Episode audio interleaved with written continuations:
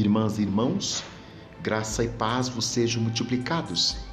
Aqui quem vos fala é o professor Daniel Ramos e nós estamos fazendo uma breve leitura e igualmente breve reflexão do Evangelho do dia.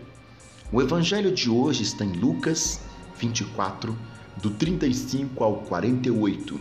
Você que pode, tome em mãos a sua Bíblia e vamos ler e refletir a palavra do Senhor.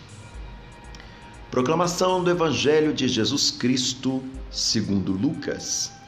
Naquele tempo, os discípulos contaram o que tinha acontecido no caminho e como tinham reconhecido Jesus ao partir o pão. Ainda estavam falando quando o próprio Jesus apareceu no meio deles e disse: A paz seja convosco. Eles ficaram assustados e cheios de medo, pensando que estavam vendo um fantasma. Mas Jesus disse: Por que estáis preocupados?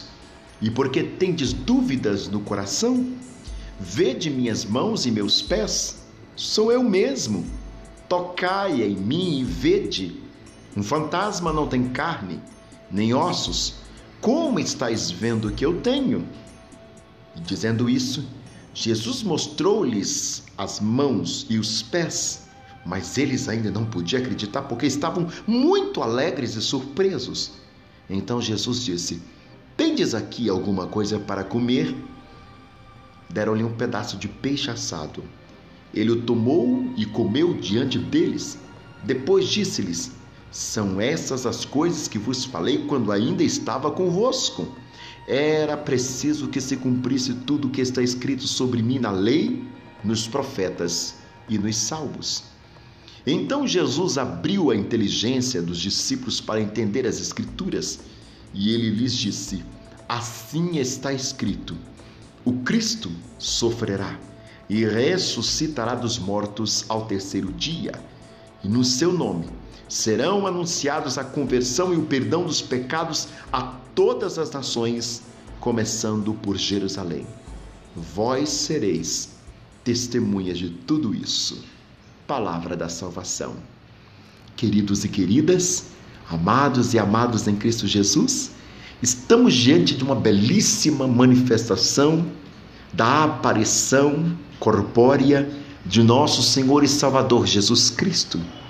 Nessa semana que estamos depois da Páscoa, veremos esses textos onde o ressuscitado manifesta mais uma vez a sua glória como Cristo glorificado de Deus no meio do seu povo. Aqui os discípulos estão contando naquele que nós podemos chamar rádio peão, as fofoquinhas internas, surpresos e até jubilosos acerca do que havia acontecido. Olha, nós estávamos no caminho, encontramos a Jesus ressuscitado, ele tomou o pão, ele partiu o pão, e quando ele estava, ardia os nossos corações isso tudo, e nós percebemos que era ele quando ele se apartou de nós. Enfim, contando uns aos outros os últimos ocorridos, em meio a um misto de júbilo, espanto, porque não é comum uma pessoa voltar dos mortos. Ainda que Jesus, o tempo todo, como ele vai dizer aqui no texto, a partir do verso 45, eu falei para vocês isso o tempo todo.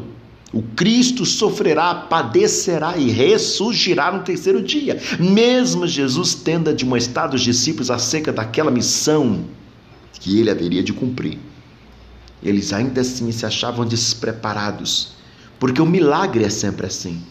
Por mais que seja anunciado que vai acontecer, o milagre ainda é uma surpresa. Por mais que nós esperamos, por mais que nós especulemos como se dará o milagre de Deus em nossas vidas, o milagre acontecendo é diferente. É diferente de qualquer especulação, porque ver, experienciar é maior do que especular. É realidade, não é fantasia, é vida e não imaginação. E os discípulos, com esse misto de medo jubilosos, Jesus vira para eles e tenta dar algumas conotações racionais. Olha, minhas mãos, meus pés. e quando depois Jesus fala isso, Me dá um pedaço de peixe. Eu vou comer. Fantasma não pode ter machucados para serem tocados, porque fantasma não tem um corpo físico. Fantasma não pode se alimentar, porque fantasma não se alimenta das coisas físicas porque não é físico. Jesus dá todas essas conotações a eles.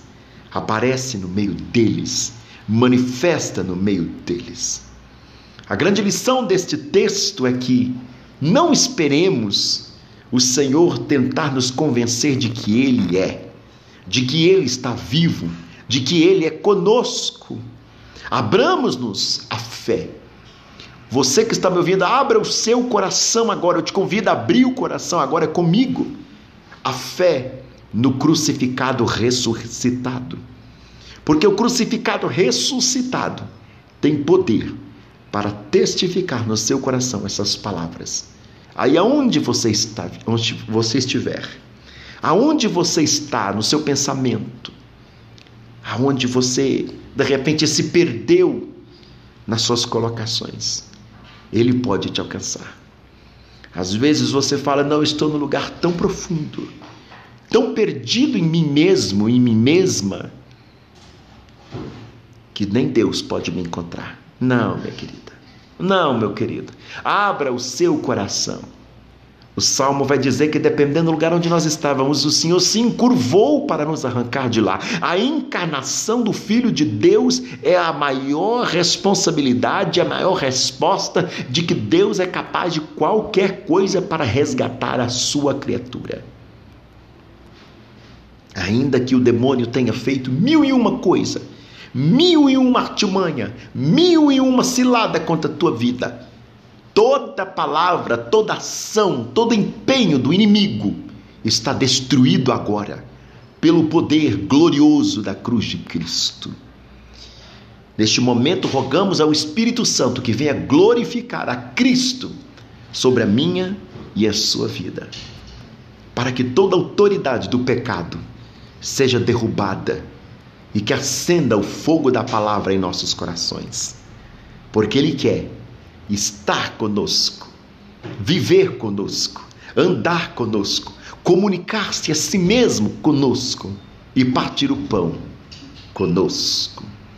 Glória a Deus por nosso Senhor e Salvador Jesus Cristo. Eu declaro sobre a sua vida toda sorte de bênçãos, advinda da presença maravilhosa e indescritível do Senhor Jesus, o ressuscitado. Obrigado. Obrigado. Deus te abençoe.